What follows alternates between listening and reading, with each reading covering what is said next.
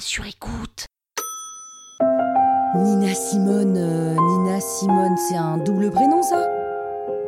Vous écoutez Krusty Celebrity, le podcast qui parle de. bah, enfin, de célébrité quoi.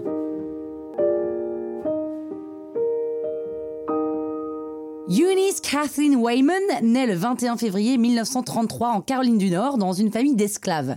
Son père est barbier et blanchisseur, sa mère est femme pasteur pour l'église du coin.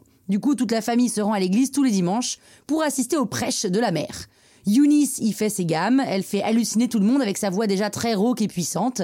Parce que le gospel est une religion pour les Wayman, l'église décide de lui offrir un an de cours de piano. Sa prof va tout lui apprendre sur la musique classique, Bach, Chopin et les autres. Et de toute évidence, Eunice a un don. Mais elle cultive un seul et unique rêve, devenir la première concertiste noire de musique classique.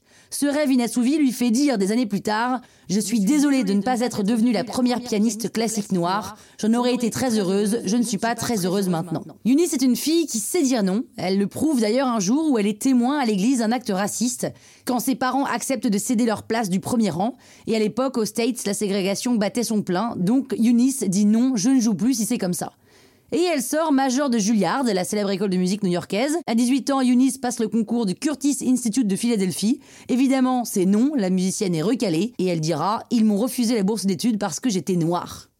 Toutes ces claques lui ont filé la niaque. Elle n'est pas encore Nina Simone, mais ça ne va pas tarder. Elle change de nom pour éviter que sa mère ne découvre son nouveau kiff, chanter des airs modernes très très loin du gospel familial plan-plan du dimanche. Le choix de Simone, c'est en hommage à Simone Signoret. Et à 21 ans, la pianiste écume les bars et les restaurants, pas pour boire, hein, je vous rassure, mais pour jouer du piano. Son boss lui demande de chanter, elle est pas hyper motivée, mais elle joue le jeu.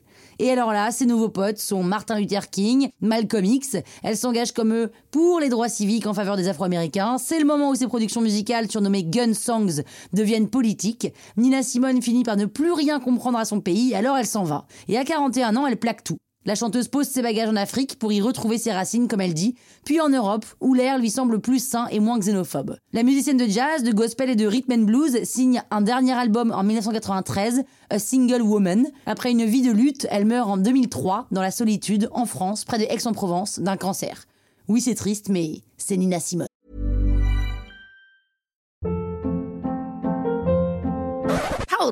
What was that? Boring. No flavor. That was as bad as those leftovers you ate all week. Kiki Palmer here, and it's time to say hello to something fresh and guilt-free. Hello Fresh. Jazz up dinner with pecan-crusted chicken or garlic butter shrimp scampi. Now that's music to my mouth. Hello Fresh. Let's get this dinner party started. Discover all the delicious possibilities at hellofresh.com.